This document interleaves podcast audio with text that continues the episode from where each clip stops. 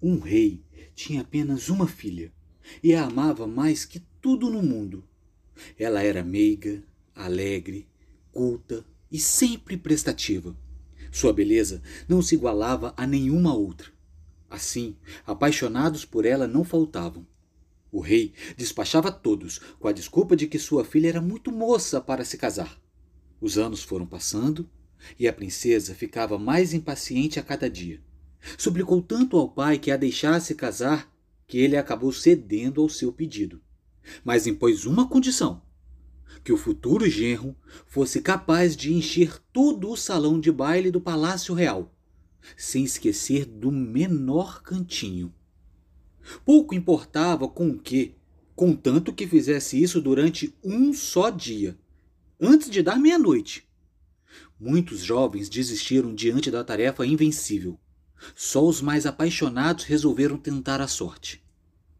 Um poderoso fazendeiro usou todos os seus empregados para amontoar sacos repletos de terra. Eles deram duro o dia inteiro, mas os sacos encheram apenas um terço do imenso salão. Um rico criador que chegara numa manhã, seguido por seus pastores e todos os seus rebanhos, também fracassou. O rei esfregava as mãos de alegria e, ao mesmo tempo, fingia lamentar esses fracassos. A princesa se debulhava em lágrimas, desesperada para um dia se casar.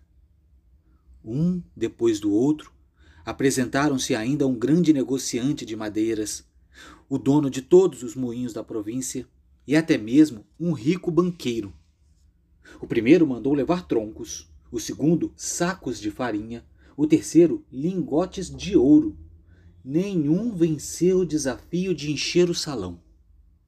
Certa manhã, veio um poeta, que trazia debaixo do braço, como única bagagem, um pequeno baú.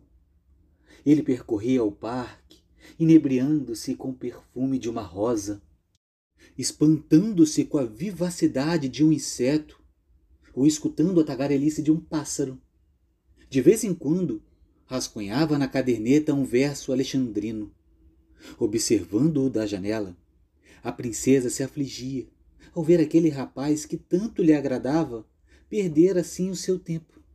Já o rei estava sossegado, pois não seria aquele desastrado que lhe arrebataria a filha adorada. Quando o sol foi iluminar a outra metade do globo, o poeta entrou no salão de baile, abriu o baú, tirou um candelabro de cinco braços e o acendeu. Logo, as chamas das velas se refletiram nos inúmeros espelhos e nos dourados dos lambris, sendo multiplicadas por dez mil.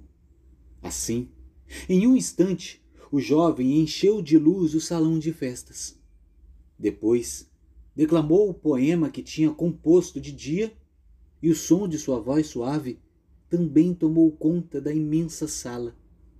Apesar do rancor, o rei teve que lhe dar a mão de sua filha, que ficou feliz, pois seu marido mostrou-se agradável, amoroso e corajoso.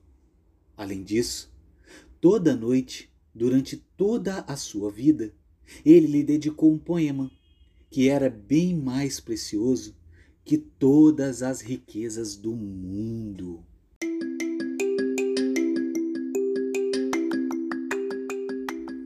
Os Seis Apaixonados, um conto chinês, recontado por Albena Ivanovich e Mário Urbanetti no livro Pequenos Contos para Crescer, da Companhia das Letrinhas.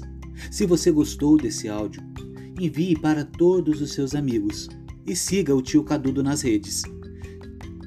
Arroba Tio Cadudo e no YouTube Tio Cadudo.